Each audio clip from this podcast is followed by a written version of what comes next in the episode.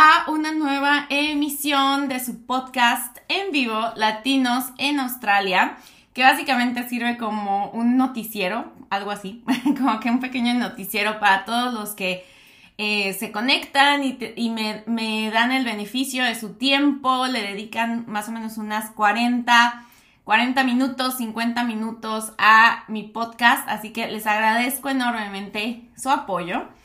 Em, aquí voy a estar respondiendo algunas dudas y les voy a hablar de un tema muy importante que he visto una y otra vez para, para los estudiantes internacionales en los grupos de Instagram no, no de Instagram, perdón, de Facebook, en Instagram también muchas preguntas acerca de las opciones de alojamiento que hay para los estudiantes aquí en Australia, especialmente cuando apenas van llegando o cuando apenas están viendo cómo se van a establecer y demás.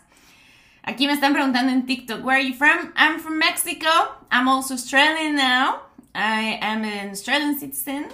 I just acquired my citizenship last year. And are you single? I'm not. I'm here with my partner, actually, he's in the other room.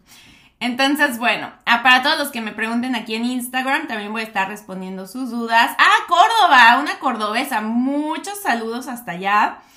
Eh, José, ¿qué comparación hay de vivir en Estados Unidos y Australia? Yo diría que bastantes, hay bastantes em, diferencias, muchas diferencias, que creo que voy a hacer un episodio solo de Estados Unidos y Australia yo nunca he vivido en Estados Unidos, la verdad no me gustaría vivir en Estados Unidos, pero em, la verdad es que tiene, tiene algunas cosas parecidas por el idioma y demás, sobre todo para los latinos cuando nos mudamos a un país dolarizado hay algunas similitudes, pero creo que cuanto, en cuanto a cultura es muy distinto, muy distinto. Entonces me gustaría hacer un programa de eso. ¡Ay! Ya se me anda cayendo aquí el iPad. Pero bueno, hoy les voy a platicar, como les decía, de eh, las opciones de alojamiento que hay para estudiantes internacionales. Porque aquí en Australia, pues, una de las actividades más importantes a nivel economía es justamente el reclutamiento de estudiantes internacionales. Es decir, Australia es el tercer país con la mayor cantidad de estudiantes que vienen de otros lados a hacer sus maestrías, sus doctorados, cualquier cosa que ellos quieran hacer aquí, aprender inglés. Entonces hay muchísimas, muchísimas opciones de alojamiento, pero pues no todas obviamente aplican a todo el mundo, ¿no? Entonces hoy les voy a platicar un poquito de cómo funciona por aquí. Y lo más importante que ustedes eh, deben de ver es que, bueno, uno, uno, uno cuando va a venir a estudiar aquí a Australia, pues generalmente los primeros meses se nos van en, ay, ¿cómo, ¿y cómo le voy a hacer con el pago? ¿Y cómo le voy a hacer con la visa? Y demás. Y ya que tienes la visa, ahí es cuando empiezan las preguntas de dónde me voy a quedar o qué voy a hacer, ¿no? Entonces, pues miren, la verdad es que las opciones al inicio existen, pero también tienen eh, ya sea ventajas, desventajas y riesgos que ustedes tienen que considerar. La opción más común para llegar a Australia y la más barata, yo diría, son los hostales. Aquí los hostales existen en Australia, al igual que en Europa. En muchos países ustedes se van a encontrar con pues em, alojamiento para gente que viene de mochilazo. Hola mi Jorgito, ¿cómo estás? Gente que viene de mochilazo y que son, son alojamientos bastante accesibles. Es decir, si ustedes, por ejemplo, se meten a buscar en internet, van a encontrar opciones de precio de todo tipo. Y mucho lo que ayuda es leer, en mi opinión, leer las reviews o las recomendaciones o los comentarios que dejan otros usuarios sobre los hostales y sus experiencias. Hay de todo, chicos. Los hostales les pueden costar desde 20 dólares la noche, 20 dólares australianos la noche, que es algo bastante accesible para los estándares australianos y que generalmente son hostales, son habitaciones donde ustedes van a compartir habitación con otras 6, 7, 8 personas, dependiendo del tamaño de la habitación. Meten camas como de esas de doble nivel y ahí es cuando ustedes eh, comparten habitación. Generalmente no tienen muchas opciones como de seguridad, o sea, es decir, su su equipaje, todas sus pertenencias están ahí expuestas. Ustedes tienen que confiar en quien les toque. básicamente hacerse responsable pues de estar cuidando sus pasaportes, etcétera, su dinero y demás. Y ahí es cuando, em, pues generalmente, si ustedes no están muy acostumbrados a viajar así, yo les recomendaría revisar otras opciones, porque la verdad es muy estresante, ¿no? Estar compartiendo.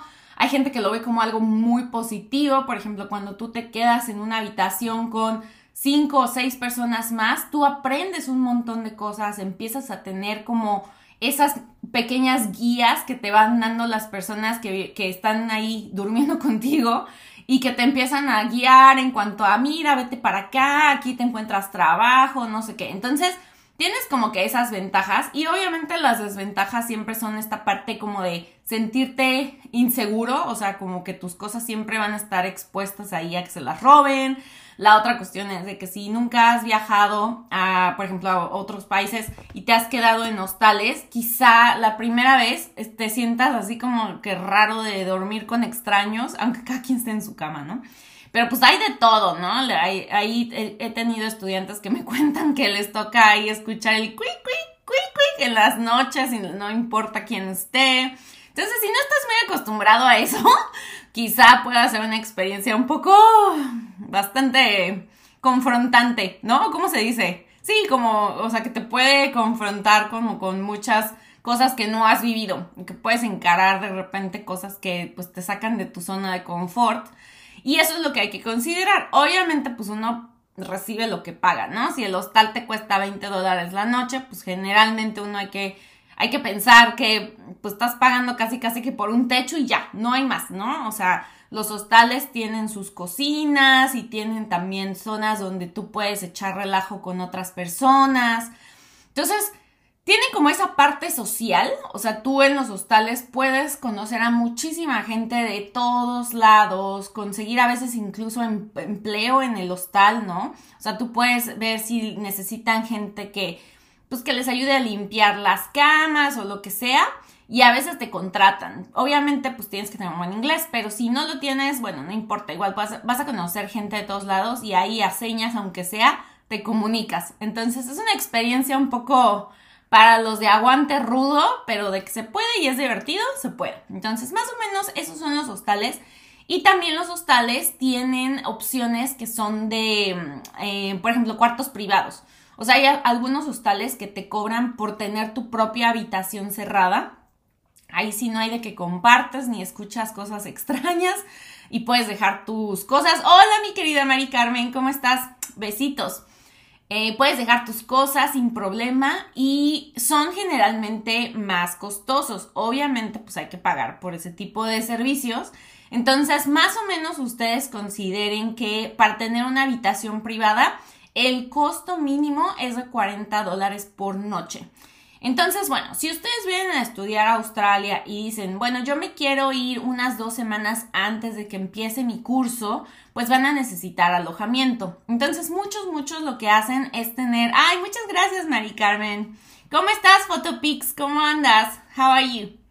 Este, mm, muchos lo que hacen es rentar una semana de hostal y la ventaja que tienes es que como hay disponibilidad, la mayoría de las veces tú, si no has conseguido algo fijo, puedes seguir extendiendo las noches que necesites en el hostal y así es más fácil, ¿no? O sea, no es un gasto extremo o te puedes mover de hostal, es muy, muy flexible. Ahora, los hostales, la mayoría están en el centro de las ciudades, ¿no? Entonces, ustedes van a tener muchísimo acceso a transporte público, generalmente están súper bien ubicados en las zonas con más eh, restaurantes o que tienen la vida nocturna más activa o están incluso cerca de su escuela, de los mercados. Entonces, también son una muy buena opción para estar céntricos y que ustedes no se preocupen así como que por el cómo le voy a hacer para moverme del hotel y necesito taxi y todo esto. No, generalmente ustedes tienen la opción de estar en un hostal precisamente por la conveniencia de que está cerca de todo, ¿no? Entonces, así como tiene sus ventajas, tiene pues algunas desventajas que es más como el tema de la seguridad y que pues compartes con un montón de extraños.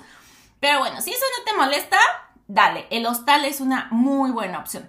Otra opción que es un poquito más cara es el, el tema de los Airbnbs. Como ustedes saben, en muchos lugares del mundo existe este servicio en el que una persona, por ejemplo, digamos yo, puedo poner en renta una habitación que me sobre dentro de mi casa o a lo mejor me voy de vacaciones un mes y quiero rentar mi, casa por ese mes. Entonces, ustedes se meten en Airbnb y ponen las fechas en las que quieren eh, eh, ustedes buscar alojamiento y les va a aparecer qué casas están disponibles en esas fechas, cuántas noches mínimas necesitan, etcétera, etcétera, ¿no? ¿Qué servicios? Si es una habitación, si es toda la casa, en dónde está ubicado, qué hay alrededor. Y ahí pues hay más opciones si ustedes se quieren ir a establecer al principio en algo, algo no tan céntrico. Generalmente, entre más se salgan de la ciudad, más opciones de Airbnb existen baratas, o sea que hay gente que renta muy barato sus, sus cuartos, digamos, extras. Entonces, el Airbnb es una buena opción cuando ustedes ya lo han usado, cuando tienen eh, un nivel de inglés bueno en el que se puedan entender con el dueño de la casa si hay algún problema. O sea, que puedan, digamos, como hacerse em, entender también, ¿no? De, las, de los requerimientos que tienen. Generalmente cuando tú contratas un Airbnb, el host o el dueño de la casa, digamos, el que es el, que, el responsable de la casa, te, te, ve primero, o sea, ve tu perfil y ven si te aceptan y lo más probable es que organicen la entrega de las llaves, o sea, se quedan de ver en algún punto para, oye, yo te voy a dar las llaves. O la otra opción es que les dejen un como candado en la calle en el que les dan un código, entonces ustedes meten el código al candado y ya, sacan la llave, ¿no? Entonces, esa es una opción también muy buena. Yo la he usado muchísimas veces en, mis viajes. A mí me encanta Airbnb porque conoces cómo son las casas de, las personas cuando te vas a, visitar a un destino, ¿no? O sea, por ejemplo, a mí me gustó mucho em, utilizar Airbnb en mi último viaje, que bueno, ya tiene bastante, que fue en el 2018 que me fui a varias ciudades allá en Europa, usé Airbnb también en Tailandia. Y la verdad es que es muy interesante cómo, cómo funcionan en diferentes lugares del mundo las casas. Aprendes, pues tienes que saber de que si quieres usar la lavadora no funciona igual en todos lados. Entonces es muy interesante, la verdad. Airbnb también te, te como que te empieza a adentrar a cómo es la vida ya en la ciudad en la que te vas a quedar. Así que Airbnb es una muy buena opción. El problema o la desventaja que últimamente tiene es que aquí en Australia le han puesto muchísimos impuestos para, em, pues, tratar como de controlar un poquito el, problema que hubo con los Airbnb, de que de repente todo el mundo empezó a hacer Airbnb. Y pues bueno, eso causó que también eh, ahorita con la crisis de vivienda que existe, pues la gente tiene cuartos spare, o sea, tiene cuartos extra. Y lo que están haciendo es venderlos o, rentarlos en unas eh, cantidades extremas. O sea, la verdad es que está muy caro ahorita Airbnb. Hemos estado viendo, yo incluso tuve que buscar un Airbnb para hace una semana que estuve en Melbourne. Ahora yo no vivo en Melbourne, para los que no sepan, vivo en Geelong y teníamos una boda en Melbourne y yo quería un Airbnb porque siempre había pensado que era lo, mejor, la opción más sencilla. Tienen generalmente eh, opción de estacionamiento si quieres llevar tu coche, etcétera, ¿no?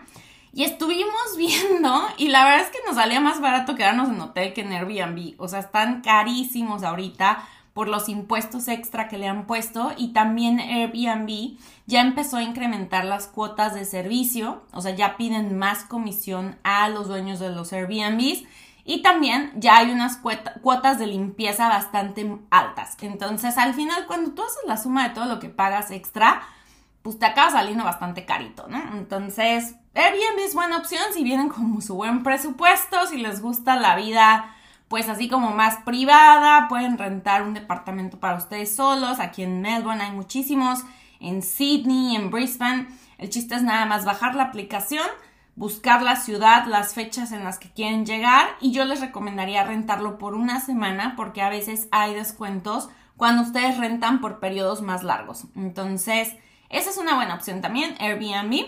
Y también en Australia hay otros, otros servicios parecidos a Airbnb uno de ellos es Stace, Stace con Z al final, Stace. es un servicio en el que también tú te metes a buscar gente que renta sus propiedades, que se van de vacaciones y demás. Entonces, esa es muy buena opción. También se las recomiendo mucho. Y también la otra opción es eh, la más común, que es la que todos conocemos desde hace siglos, que son los hoteles. Miren, la verdad es que hay de todo tipo también de hoteles aquí en Australia. Están los moteles, que generalmente son pues eh, edificios o unidades de, de, habitaciones de uno o dos pisos máximo. Y pues son así como que el motelito y tienes tu habitación y tienes tu frigobar y la verdad es que están para lo que están, o sea, para, descansar. Con seguridad, tienes tu caja de, de seguridad. Y más o menos los precios, eh, pues están dependiendo de la ciudad, pero están entre 70 dólares la noche, 80, 90, hasta 100, 120, ¿no? Ya si se quieren quedar en un hotel, hotel, por ejemplo, así ahorita por decirles un precio, en el Holiday Inn, que es muy común, es muy conocido en todo el mundo, en el Holiday Inn los precios están más o menos entre 180 y 200 dólares la noche que fue lo que acabamos haciendo porque nos salía más barato nosotros en la, o sea, quedarnos en el hotel del el Holiday Inn que quedarnos en un Airbnb, la verdad estaban carísimos los Airbnbs. Entonces, pues al final por dos noches nos acabó saliendo en 420, algo así, no me acuerdo en cuánto exacto, pero fueron más de 400. Entonces, sí hay hoteles, hay, hay hoteles como el Holiday Inn, hay hoteles como el Novotel, eh, obviamente los hoteles súper exclusivos como el Marriott, el Four Seasons. Bueno, creo que aquí no hay Four Seasons, de hecho. Creo que es el Marriott, el Hyatt, em, así hoteles como más el W, eh, los Hilton y demás. Entonces sí pueden encontrar opciones obviamente de lujo, pero pues más o menos las noches así baratas, baratas, baratas les van a salir en 200, 300 dólares en ese nivel de hotel. Y en motel bajan entre 100, bueno, entre desde 120 más o menos, 100, 120 es lo promedio. Y es más o menos lo que ustedes pagarían en un hotel. Ahora, existen otras opciones, ¿no? Que ya son un poquito más para estudiantes internacionales. Y, por ejemplo, ustedes pueden encontrar las acomodaciones o los student residences, que esos student residences básicamente son residencias para estudiantes y lo que hacen es que ustedes rentan un, digamos, un estudio, o sea, es un departamentito así chiquito, chiquito, chiquito, que tiene su camita, su mini cocinita, un mini closet, su bañito y un silloncito. Ya, no hay más. O sea, es como del tamaño de una habitación de hotel, pero tiene todo eso y está así chiquititito. Y son de corto plazo. Generalmente ustedes los rentan por un mes, ¿no? Es lo mínimo que les piden rentar, un mes. Y hay varias opciones, por ejemplo, está Igloo, está el, ay, no me acuerdo cómo se llama, Yudu o algo así. Bueno, no importa, se los dejo en la descripción de todos modos. Hay muchísimos. Y ustedes pueden rentar eso por internet. Son seguros en el sentido de que ustedes van a hacer un depósito y ustedes van a tener la garantía de una reserva con una empresa australiana de verdad. O sea, no es como que le están ahí rentando a un extraño. Entonces, más o menos para que se den una idea, hay desde 300 dólares la semana hasta 500, 600 dólares la semana, dependiendo del tamaño, cuántas camas tengan, si quieren baño privado, regaderas. Hay algunos que tienen regadera privada, hay algunos que son regaderas externas, entonces tienen que irse ahí como que a un tipo gimnasio. Entonces ahí tienen también gimnasio, tienen amenities, o sea, tienen su cocina general para que ustedes vayan y cocinen así como más intenso. Pero bueno, entonces, este, ustedes, ustedes pueden hacer todo esto en las habitaciones o pueden tener así como que acomodación general para que ustedes también puedan ir a la cocina más grande, no tienen que comprar pues sartenes, cazuelas y demás, sino que el Student Residence tiene absolutamente todo y ya ustedes lo van usando conforme, conforme van, van necesitando, ¿no? Eso ayuda porque ustedes tienen garantizado un mes de alojamiento, que no se van a estar preocupando que si, ah, ya me van a correr y no sé qué. Ustedes compran un mes, cuatro semanas y con esas cuatro semanas, el, el como les digo, les van a cotizar por semana aunque el mínimo es cuatro semanas, ¿ok? Entonces, si ustedes cotizan por cuatro semanas, generalmente el más, más, más barato van a ser unos 350 dólares por semana y ya de ahí brincan hasta los 600, ¿no? Dependiendo de los servicios que contraten. Pero son muy buena opción cuando ustedes quieren tener algo privado, o sea, que no quieren quedarse en un hostal así como que con mil personas al mismo tiempo. Bueno, no mil, pero cinco o seis. Y este, y aparte es una, es un lugar donde van a conocer otros estudiantes, van a, van a empezar a interactuar con gente que ya lleva a lo mejor algunas semanas, que les pueden empezar a coachear con la parte de, del cómo conseguir trabajo, qué lugares visitar y demás, ¿no? Vean, que ya me está bloqueando aquí la computadora. Ya, ahí está. Entonces, bueno, esa es una opción y hay muchísimas, muchísimas compañías en Australia que hacen ese student accommodation. Y pues bueno, ahí la única desventaja quizá que tiene es el precio. Para muchos el pagar un mes adelantado, o sea, si nosotros hablamos de que quieren pagar cuatro semanas de ese servicio y lo más barato son 350 dólares, pues entonces más o menos lo multiplicamos por cuatro. Estamos hablando de que su desembolso inicial van a ser unos 1.400 dólares por el primer mes. Entonces muchos pues a veces no traen esa cantidad de dinero o como preparada o para destinarla así de golpe. Entonces pues ahí es cuando se complica un poco. A mí la verdad se me hace un súper precio, 1.400 dólares por un mes. Es más o menos lo que pagas de renta por una habitación aquí en Australia, en cualquier ciudad, es un promedio. Entonces creo que al final está justo, o sea, es un precio justo. Y existe otro tipo de acomodación que se conoce como homestay. El homestay es básicamente una familia australiana, X, digamos, alguien como yo que vivo aquí en la casa que tengo tres habitaciones. Entonces, hay gente que de repente sus hijos ya crecieron y se les queda la habitación ahí eh, vacía y lo que hacen es recibir estudiantes internacionales. Ese es como su ingreso, ¿no? O sea, rentan esa habitación. ¿Y cómo, cómo, se, cómo se consigue esto? La mayoría de las escuelas ofrecen el servicio de colocación en homestays. Entonces, por ejemplo, si tú vienes a estudiar inglés, lo más probable es que tu escuela tenga convenios con una agencia especializada en estos homestays y ellos lo que hacen en la agencia, esa agencia va, entrevista, revisa las casas, se asegura de que no sean ahí gente loca, psicópata eh, asesinos seriales, deben de tener eh, certificados de la policía, o sea, hay muchísimos requisitos que las familias deben de cumplir para poder recibir estudiantes internacionales. Ahora, más o menos el costo también varía dependiendo de la escuela, del convenio que tengan. Generalmente ustedes tienen que pagar primero un costo de colocación, que es básicamente pagarle a la escuela para que les hagan el servicio, o sea, es un costo administrativo. Y entonces la escuela lo que hace es, ah, ok, ya pagaste tus, generalmente son 250 dólares. Entonces con esos 250 dólares ellos ven con sus agencias quién tiene eh, homestays disponibles, qué zona. Ustedes tienen que hablar mucho de lo que les gusta o no. Por ejemplo, hay homestays donde fuman, hay, hay gente que tiene gatos, hay gente que tiene perros. Entonces ustedes tienen que decir, no, yo soy alérgico a los gatos, soy alérgico al cigarro, no sé, cualquier cosa que ustedes tengan. Y entonces la escuela les va a conseguir a alguien que cumpla con esos requisitos, ¿vale? O sea, les hacen primero una entrevista a ustedes y luego basado en lo que ustedes digan, ya consiguen a alguien que cumpla con esos requisitos. Ay, perdón, esos requisitos. Entonces, bueno, ya que consiguen a la casa, digamos, a alguien que los pueda recibir, que tenga una habitación, que esté todo limpio y demás, esa persona, ustedes les van a, bueno, lo, mínimo que pueden rentar son cuatro semanas también. O sea, lo mínimo es lo mínimo, así, mínimo ya de, cuates, cuatro semanas que se puedan quedar con esta familia.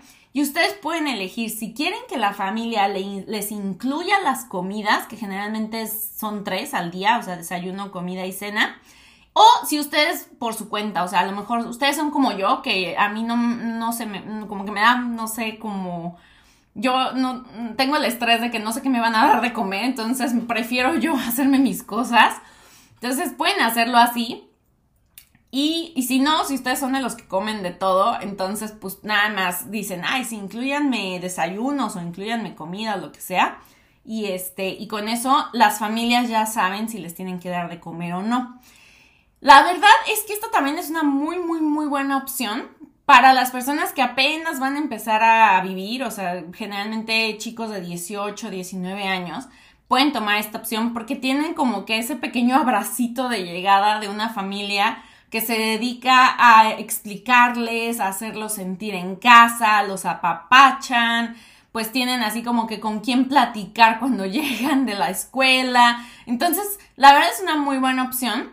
Pero obviamente las desventajas que existen es que ustedes tienen que vivir bajo las reglas de la casa. Es decir, si a, si a la, la, casa a la que van la familia tiene otros hijos chiquitos, ustedes tienen que ser muy cuidadosos con su lenguaje, a lo mejor no pueden tomar alcohol, no sé, en la noche o, o tienen que llegar a la casa a cierto horario, este, mm, tienen que llegar a cierto horario, entonces ustedes tienen que respetar las reglas de la casa y a lo mejor para alguien ya más grande eso es como que, uy, pues salí de casa de mis papás y ahora vengo a otra, ¿no? Entonces, es mucho de conocerse, chicos. La verdad es que aquí también eh, uno aprende mucho de, cada quien, de, de, sí mismo.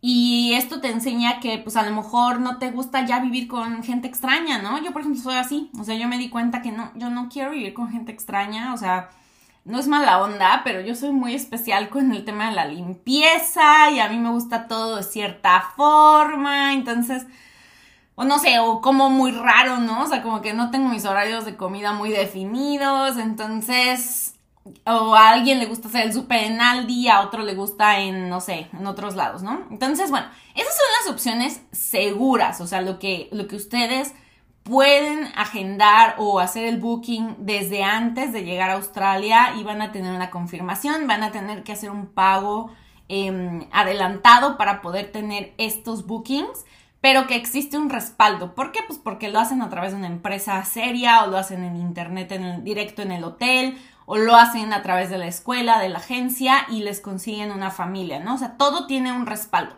Ahora, existen otras opciones que no tienen respaldo y que yo jamás en la vida se las recomiendo porque no saben. Muchas, muchas personas em, se meten a los grupos de Facebook eh, a decir, oigan, yo voy a llegar en dos meses y necesito que alguien me ayude con alojamiento, ¿no? Entonces, ahí es cuando, híjole, ustedes la verdad es que se ponen en bandeja de plata al decir yo necesito alojamiento, porque al final cualquiera puede decir, oye, no sé, por ejemplo, yo puedo llegar y decirles, oye, sí, yo, este, yo tengo un cuarto extra en mi casa, te lo rento, pero pues yo no tengo ningún documento que diga que yo rento o nada, ¿no? Es como todo así como que por debajo del agua. Entonces ustedes me creen y me dicen, oye, tiene un cuarto, mira las fotos, está súper bien y todo, bla, bla, bla. Y yo les digo, bueno, pero para apartártelo me tienes que pagar la mitad del mes. A lo mejor tú lo quieres rentar por un mes y yo te pido el 50% adelantado. Y ya, y entonces, pues tú me pagas el 50%, ¿no? Así feliz de la vida y dices, ya tengo dónde llegar. Y no saben la cantidad de veces que ha pasado que les dan direcciones falsas, que les dejan de contestar ya que están aquí en Australia, que el perfil era falso de la persona que se puso en Facebook a decir que tenían un cuarto disponible. Miren, yo jamás en la vida se los recomiendo. ¿Por qué? Porque ustedes no están aquí. O sea, no tienen posibilidad de revisar si, si realmente esa persona existe. O sea, no porque tenga un perfil en Facebook ya. O no porque les mande fotos de un cuarto ya. O sea, eso no es prueba de nada. Y aparte ustedes depositan, no tienen ningún contrato como legal donde diga que ustedes les van a reembolsar si no les dan el servicio. O sea, es gente que se dedica a hacer fraudes. Entonces, eso pasa súper, súper, súper común, chicos. Es bien triste. Y al final acaban llegando los estudiantes aquí a Australia, no tienen dónde quedarse, acaban pagando ahí pues lo que se pueda o a veces no tienen dinero y entonces se meten a escribir a los grupos de Facebook, oye, no tengo dónde quedarme, alguien por favor recíbame en su, en su sillón.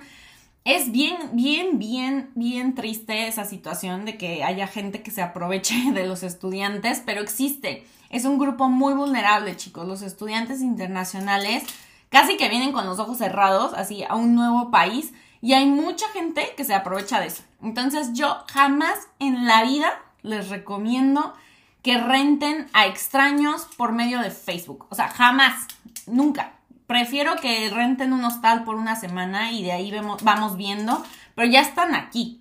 El problema es cuando tú te comprometes a rentar un mes, dos meses y al final, pues te acaban sacando tu dinero, no tienes dónde quedarte, te, te hacen la vida de cuadritos, tu primera experiencia en Australia es traumante.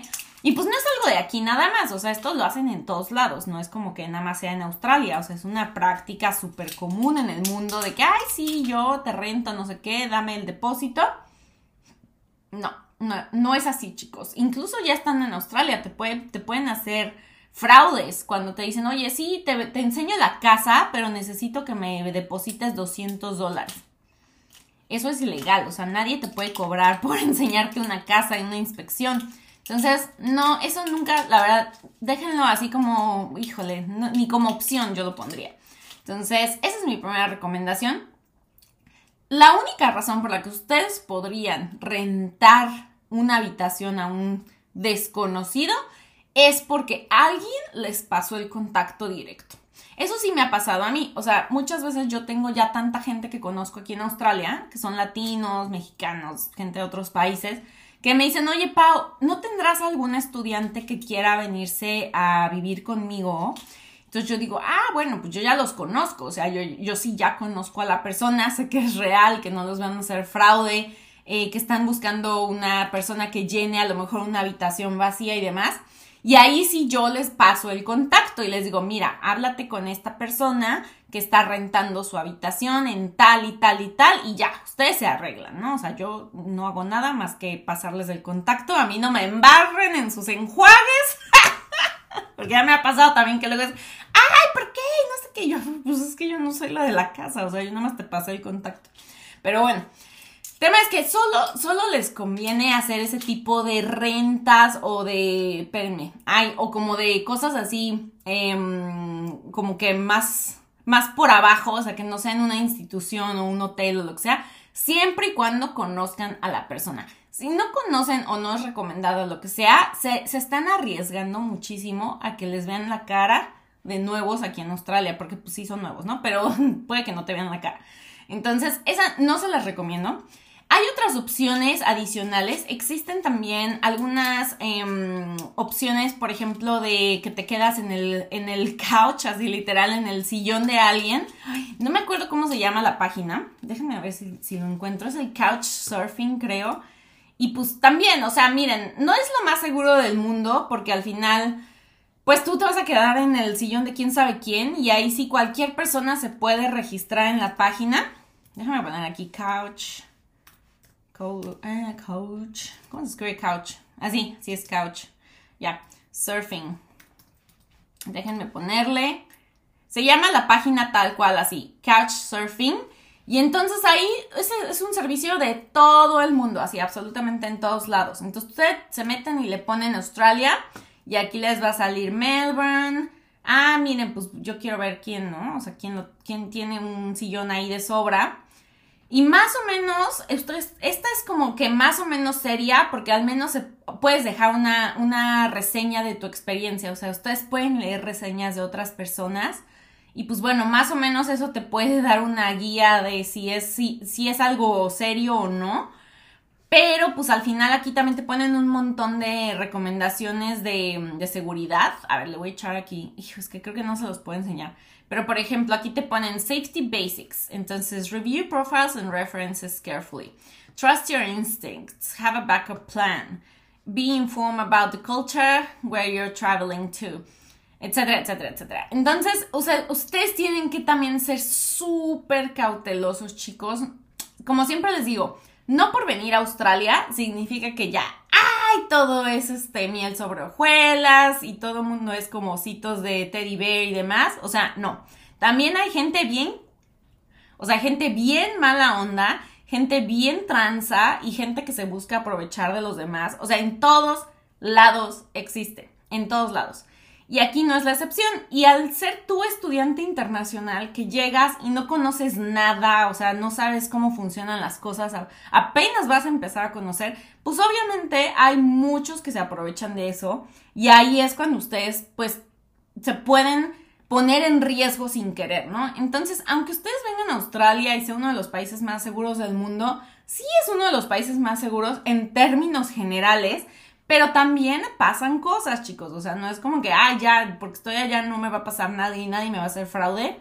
No, justamente a mí este mes me han, me han cargado, me han hecho cargos así de, de la tarjeta de crédito como cinco veces ya. Por, o sea, he tenido que cambiar de tarjeta de crédito ya tres veces porque me siguen haciendo, o sea, no sé quién me está clonando la tarjeta y me siguen y me siguen y me siguen haciendo cargos. O sea, el banco te los recupera, pero al final el crimen ahí está, ¿no? O sea, la gente mala y tranza existe. Y eso es algo que quiero que tengan muy, muy consciente porque muchas veces por, por ahorrarse 10 dólares, 100 dólares, ustedes acaban siendo víctimas de personas fraudulentas. Entonces, si algo se ve muy bueno, muy bonito y muy barato, lo más probable es que sea fraude en Australia, porque en Australia no existe lo bueno, bonito y barato.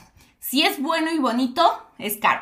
Así, de fácil. O sea, si se encuentran algo bueno y bonito, barato, lo más probable es que sea un fraude. si es bueno y bonito, pero les cuesta, así es. Aquí así es. O sea, bueno y bonito cuesta. Lo chafa y pues así como que no tan bonito es barato, ¿no? Pero si se encuentran lo bueno y bonito y barato, pues díganme dónde porque seguramente se los van a chamaquear. Entonces, así más o menos son las opciones, chicos.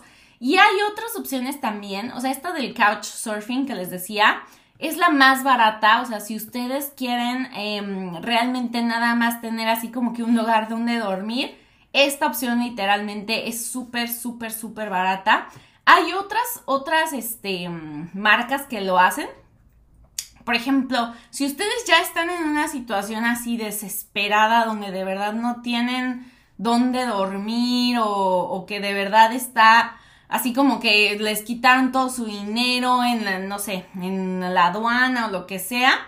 Hay otras opciones, por ejemplo, existe el Travel Ladies, que este es solo para mujeres, que este es, es, si tú eres una mujer en necesidad, hay una red de soporte en la que tú te metes a esta página de internet y tú puedes buscar quien te dé eh, alojamiento, pues, no le, no le quiero llamar seguro, pero de lo mejor que puedes encontrar, o sea, lo más, digamos que de emergencia que se puede, se puede encontrar aquí en Australia. El Travel Ladies es una buena opción. Hay otras opciones como, déjenme les digo, ¿cuál es la otra que vi? Ay, ya se me olvidó, chicos, pero se las voy a dejar. Hay varios, ¿no? Em, creo, que es este del um, Service International. Hay muchos que les voy a poner en la descripción para que ustedes le echen un ojo.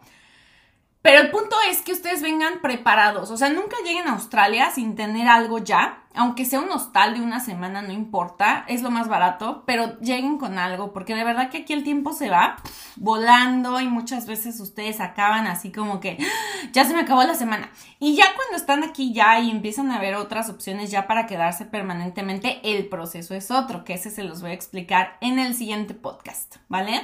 Mientras voy a leer comentarios, a ver, déjenme checar qué me pusieron por acá. Por aquí vi algunos.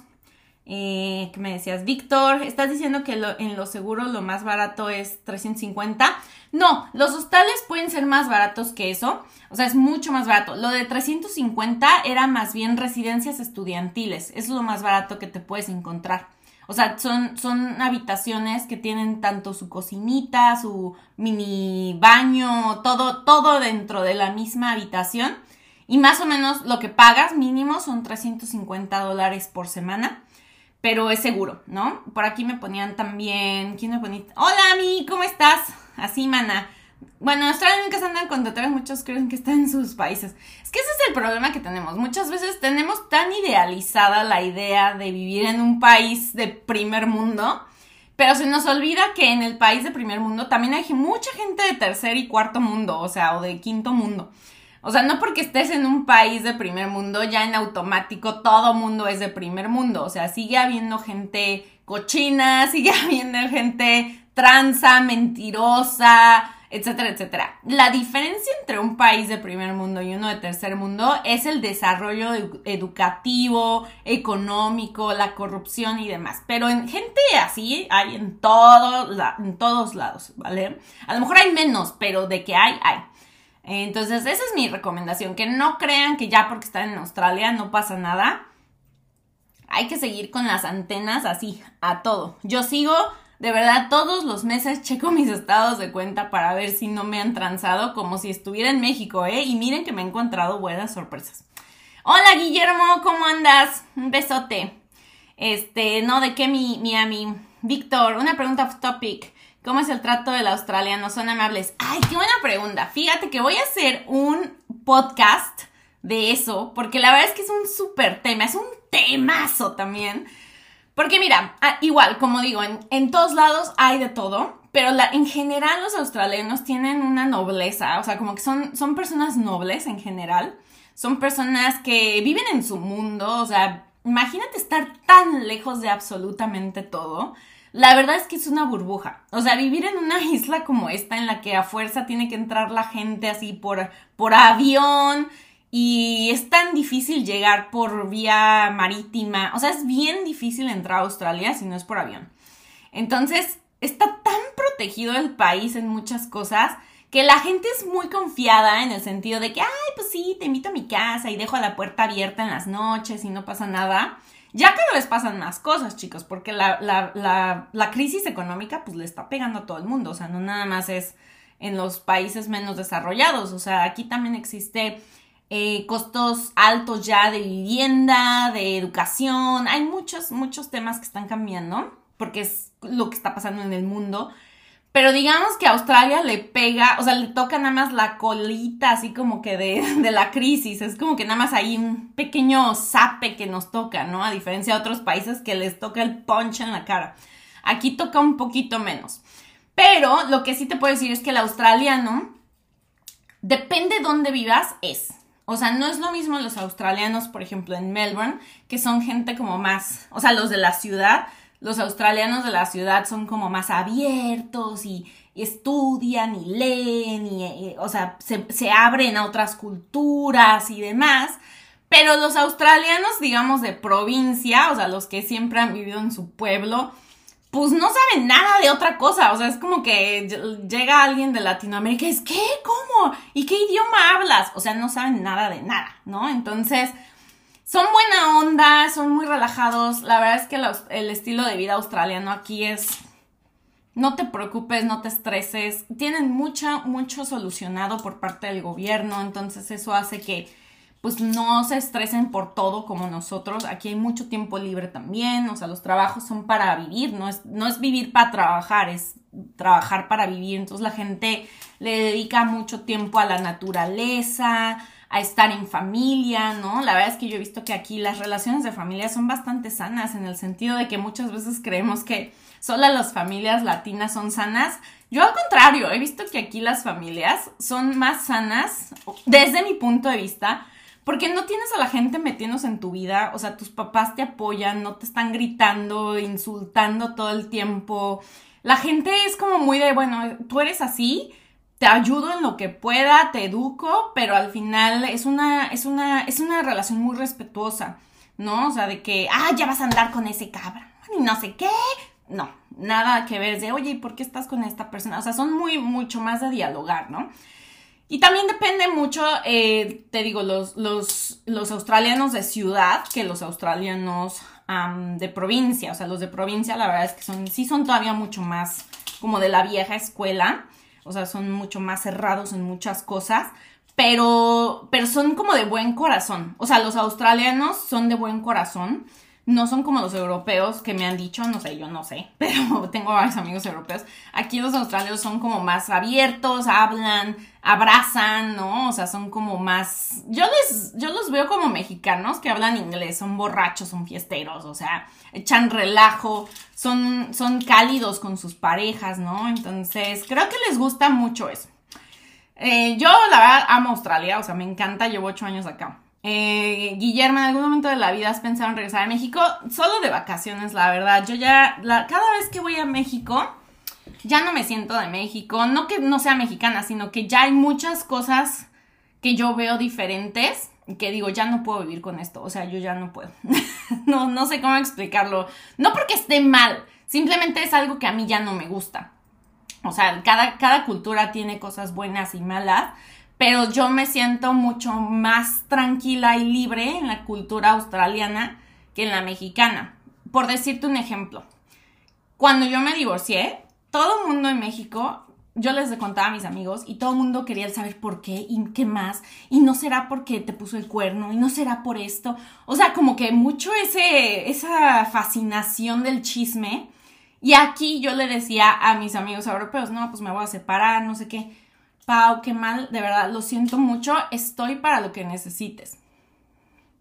Cero metiches, o sea, cero ¿Pero qué? ¿Cómo? ¿Qué pasó? Ay, no le vas a dar otra oportunidad. O sea, de verdad que eso para mí fue así como... Y entonces yo me siento más así porque yo tiendo a ser una persona así, ¿no? O sea, que nunca como que trato de cruzar la línea ni con mis mejores amigos. Entonces a mí eso ya como que me, me empezó a hacer ruido y dije, no, es que no, o sea, no, no, no, no concuerdo yo con eso. Por darte un ejemplo, ¿no? Y no digo que esté mal porque pues cada quien, pero a mí ya no me gusta. Entonces, la verdad me siento muy a gusto en la cultura australiana, en muchas cosas, muchas, muchas. Este, ¿qué me ponen acá? Eh, ojalá no me lo tomen a mal, es solo como yo lo veo. Eh, Photopix dice, si mi intención es ir a aprender el idioma y con el básico chicken, Ajá, pollito chicken, tengo oportunidad de encontrar trabajo desde el inicio. Mira, ese es otro tema muy importante porque sí existen los trabajos. O sea, Australia es un país que tiene trabajo para todo mundo. Hay trabajo para todo mundo, pero mucho sí tiene que ver con el idioma. O sea, imagínate tú que yo, por ejemplo, hablo inglés aquí, ¿no? Y pues me, entiendo con todo mundo. Pero si yo me fuera a Alemania ahorita, yo no entiendo nada de alemán. Entonces yo puedo ser una persona súper capaz, súper inteligente o lo que tú quieras, pero si yo no entiendo lo que me están pidiendo hacer, no me van a contratar. Entonces, mis opciones se limitan solamente a aquellos lugares donde yo me pueda entender y me pueda hacer entender.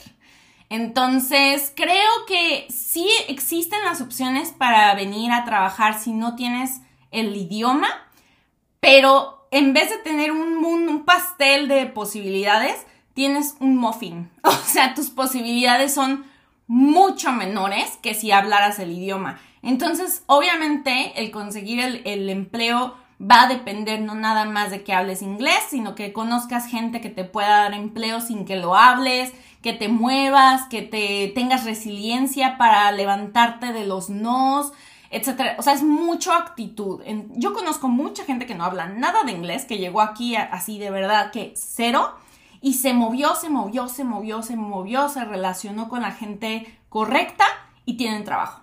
Y al mismo tiempo conozco gente que habla súper bien inglés, pero tienen una actitud como de, ya me que me contraten pagándome esto mínimo. Y obviamente no consiguen inglés, digo, perdón, no consiguen el trabajo. Entonces hay de todo.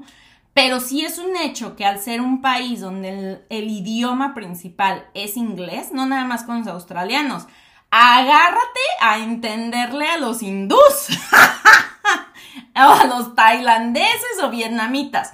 Cuando tú trabajas en un restaurante, lo de menos es entenderle a los ingleses, o sea, lo, lo difícil es entenderle a los asiáticos que hablan inglés.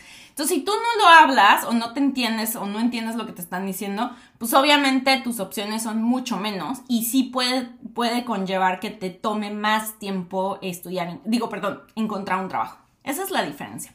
Entonces, si vienen sin inglés, mi consejo siempre es traigan dinero. Si, no, si vienen sin inglés y sin dinero, es una operación suicida, de verdad. O sea, es un estrés en el que van a vivir que nunca, nada se compara con ese estrés de no tener, no entender, no tener dinero, no tener trabajo y tener el tiempo encima con las cuentas que, esas no paran, o sea, tú llegas a Australia y hay que pagar esto y hay que pagar a otra, y eso es en todos lados, o sea, eso es en cualquier país que te mudes. Cuando tú te mudas a un nuevo país, es una cantidad de gastos nuevos, ¿no? Entonces, si tú no tienes trabajo, no tienes dinero, no tienes el idioma, de verdad que te pones en una situación de estrés extremo. O sea, no se lo deseo a nadie. Em, espero que eso te haya servido, mi querido Photopix. Víctor, ¿cómo encuentro mi podcast? Ah, pues miren, les cuento. Mi podcast está en Spotify, en Apple Podcast y en Google Podcast como Latinos en Australia. Y la verdad es que ya aprovechando el comercial, hablo de un montón de temas de Australia, del racismo, de los crímenes, de cuánto cuesta vivir acá. Entonces échenselo porque yo sé que a veces es difícil tener el tiempo de ver mis videos. Es como muchas gracias por verlo, la verdad pero pueden escuchar el podcast pues mientras están haciendo el quehacer, que es lo que yo hago. Eh, mientras hago mi quehacer, ahí me pongo a oír podcasts o mientras manejan. Ahí es la, la ventaja, que lo pueden poner en Spotify y ya. Es como que nada más me oyen, ¿no? Ahí echando choro. Em, he viajado a Europa y me cansaba de caminar mucho. Australia es igual, se camina un montón. Bueno, es que cuando viajas de vacaciones, caminas un montón porque pues quieres ver todo así, ¿no? En un tiempo de, de nada. En Australia sí se camina mucho, es caro tener coche, es caro estacionarse, aquí, aquí casi no hay estacionamientos así como que, que te puedes estacionar en cualquier lado, no, aquí hay que pagar la mayoría de las veces por estacionarte. Entonces casi todos caminamos un montón, o sea, yo llevaba, yo creo que como seis años de no usar tacones y apenas me puse tacones este sábado. No aguanté, chicos. A la media hora yo estaba así. ¡ah! Y eran zapatos que yo ya usaba desde México. O sea, eran zapatos viejísimos que están súper amoldados y todo. Y en México yo andaba todo el día en tacones. ¿Por qué? Porque no caminaba. O sea, me subía al coche, me bajaba a la oficina todo el día sentada, me subía al coche y listo. Aquí no. Aquí ando casi que siempre en tenis o ando en zapato bajo o ando en chancla porque todo el mundo aquí camina mucho pero también tu rutina se va marcando, o sea, no, no es que camines todo el día, todo, como cuando estás de viaje, más bien, pues a veces córrele para el metro y es una corredera de que, ah, ya viene, entonces voy tarde y hay que correr. Entonces, sí caminas mucho, pero no vas a caminar lo mismo que cuando andas de viaje. Eh, cuando andas de viaje, ahí sí es otra cosa porque uno anda ahí como pues viendo todo, ¿no? Es diferente. Este, Guillermo, si no hubiese sido Australia, ¿qué otro país hubieras escogido? No me hubiera ido de México. Yo la verdad no me quería ir de México. O sea, yo nunca en la vida cruzó mi cabeza salirme de México. Yo estaba muy feliz en México con mi trabajo, con mi vida. Me acababa de comprar un departamento sola. Entonces me iba bastante bien y pues, pues se me cruzó el amor y me trajeron para acá. Entonces, aquí acabé, pero la verdad es que he aprendido a amar Australia como mi, casa, o sea, como mi, mi, mi otro, pues no sé, incluso me siento más en casa aquí a veces. Yo creo que es porque es la vida que tengo, mi negocio y todo. Pero honestamente me siento muy a gusto aquí. O sea, me siento muy yo. Como que puedo ser yo sin, sin que me critiquen. O sea, como les digo, andar fodonga. No me importa salir a la calle. No me importa vestirme con ropa del súper Mientras que en México, pues siempre tuve que mantener una pose por el trabajo que tenía y demás. Aquí yo puedo ser dueño de una empresa y subirme al metro y andar en chanclas e ir a juntas en jeans y a nadie le importa. Era más la presión social en México que aquí. Entonces me siento muy tranquila. Tomás, hola, genia, ¿alguna agencia eh, migratoria que para recomendarme estoy aquí y ya terminé mi curso de inglés? Uy, les recomiendo a Agencia Migratoria eh, iMigration, se escribe i latina guion medio migration o migration.com.au. Se los dejo en el comentario también. Con Jocelyn Díaz, ella fue mi agente, es agente de mi hermana y de mi socio. Una eminencia. Ella de verdad es la persona con la que hay que ir. A veces no les gusta lo que les dice porque es muy directa, pero ella no se anda con jaladas. Entonces, ella la, para mí es la mejor. Eh, a mí, ¿a qué edad dejan entrar a Australia? ¿Qué pasa si la persona no tiene universidad? O también puede entrar con carrera técnica. Sí, mira, hay varias opciones para entrar. ¿Te refieres a vivir? Para venir de turista, pues básicamente lo único que tienes que demostrar es que tengas fondo, o sea, tus fondos económicos o un trabajo o una razón para regresar a México. Ya para estudiar, eh, tienes que demostrar que tus estudios van de acorde a lo que quieres hacer ahora. Por ejemplo, yo cuando vine, pues ya tenía maestría. Y cuando quise hacer el curso de inglés, me preguntaron, pero ¿por qué quieres hacer un curso de inglés a los 30? Si ya tienes maestría, te va bien, etc. Entonces tuve que explicar que tenía oportunidades laborales en inglés y demás y quería perfeccionarlo. Entonces tienes que explicar el por qué y sí, sí te dejan entrar siempre y cuando sea Em, pues algo, algo lógico, ¿no? O sea, que vaya con tu progreso personal. Ay, gracias por el logro. Lo tuve que vender porque si no, no podía venir. Listo. Tomás, no, pues gracias a ustedes, chicos. Ya los voy a tener que dejar. Espero que les haya sido de mucha utilidad esta información. No se olviden que el próximo domingo allá, en Latinoamérica, lunes aquí en Australia, voy a tener mi seminario donde voy a hablar de absolutamente todo esto así, calzón quitado. Con toda la honestidad les voy a platicar absolutamente todo de Australia. Esto es solo una partecita.